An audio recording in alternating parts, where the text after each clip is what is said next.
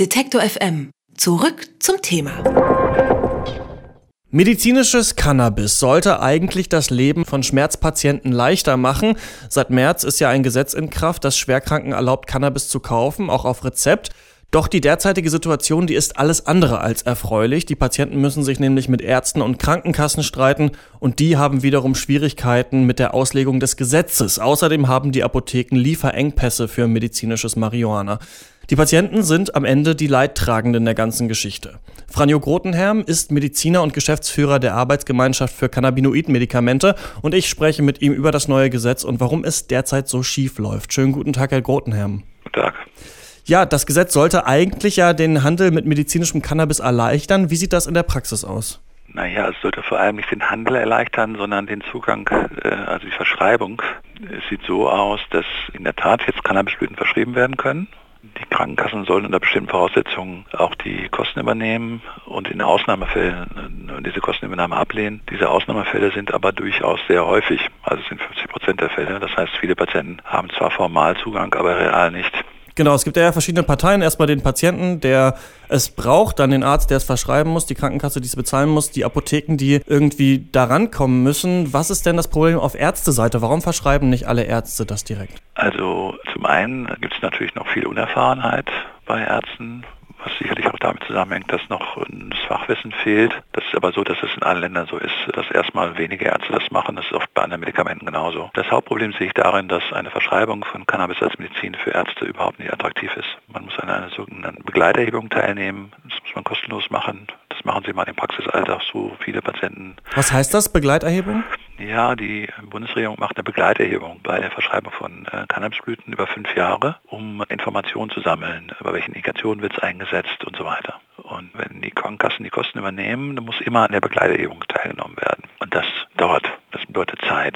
Man muss Fragen beantworten und so weiter. Das wird nicht vergütet. Das Zweite ist, man muss als Arzt einen Kostenübernahmeantrag bei der Krankenkasse stellen, muss das begründen. Das ist auch viel Zeit. Man kann es nicht einfach so verschreiben und dann die Krankenkasse bezahlt. Und es wird häufig abgelehnt. Das heißt, man muss noch nochmal nachbegründen und so weiter. Ja, das ist alles sehr unangenehm.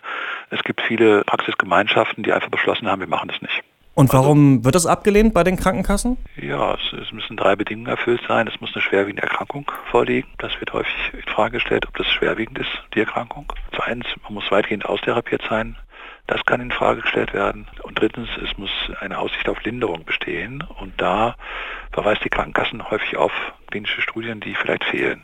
Und äh, das sind so drei Gründe, weswegen das abgelehnt werden kann. Und das kann die Krankenkasse einigermaßen willkürlich entscheiden? Also zum Beispiel diese schwerwiegenden Erkrankungen, gibt es da keine offizielle Definition, wann man eine schwerwiegende Erkrankung hat? Ja, es gibt im Sozialrecht durchaus da Begrifflichkeiten. Es ist ja auch so, dass zum Beispiel, wenn Sie eine bestimmte Erkrankung haben, nehmen wir mal eine Schmerzerkrankung, dann kann die leichter sein oder schwerwiegend. Oder Sie nehmen, haben eine psychiatrische Erkrankung, die kann leichter sein man kann eine leichte Depression haben, man kann eine schwere Depression haben.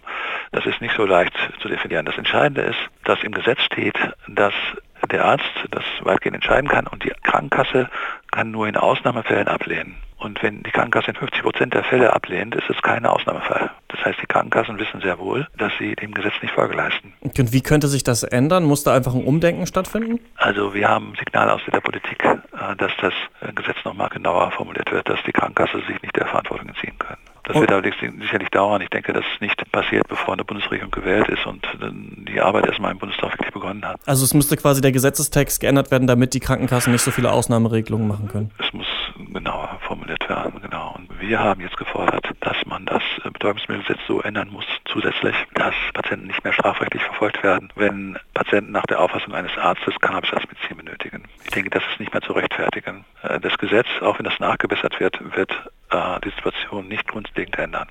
Ich habe auch gelesen, dass Ärzte auch einfach Angst haben bei der Verschreibung, weil man ja eben das nur an äh, Patienten verschreiben darf, die eine schwerwiegende Erkrankung haben und weil die Ärzte manchmal nicht genau wissen, dass sie dann Angst haben, sich selbst auch strafbar zu machen, wenn sie das verschreiben. Ist ja, die Angst dran? ist mehr so die, dass die Kassenärztliche Vereinigung kommen kann und sagen, sie haben nicht richtig gewirtschaftet, also sie sind nicht dem Wirtschaftlichkeitsprinzip treu geblieben. Wir verlangen das, was sie verschrieben haben, zurück, weil sie das hätten nicht verschreiben dürfen, das hätte billiger behandelt werden können und so weiter. Das ist eher so die Angst. Also insgesamt ist, ist das für Ärzte überhaupt nicht attraktiv. Deswegen ist es zurzeit so, dass es gibt eine ganze Reihe von privatärztlich tätigen Ärzten, wo Ärzte, äh, Patienten hingehen können, wo einfach privat bezahlt werden muss. Das kann nicht, das kann keine Lösung sein. Dann gibt es aber auch noch das Klagen auf Seiten der Apotheken, dass es gar nicht genug Cannabis gibt, um das überhaupt rauszugeben. Stimmt das? Ja, das ist richtig. Ähm, es ist so, dass im Grunde alle unterschätzt haben, wie schnell sich das entwickeln wird. Also der Bedarf ist viel größer, als man gedacht hat. Mir war immer klar, dass der Bedarf sehr groß ist, aber ich habe auch selber nicht erwartet, dass eine so dynamische Entwicklung da ist. Also viele Patienten, viele Ärzte, die jetzt Cannabis wollen, aber auch verschreiben und dass man mit diesem großen Bedarf nicht gerechnet hat. Der kontrollierte Anbau, der soll ja in Deutschland dann erst 2019 starten. Was soll denn bis dahin passieren? Wo soll das denn herkommen?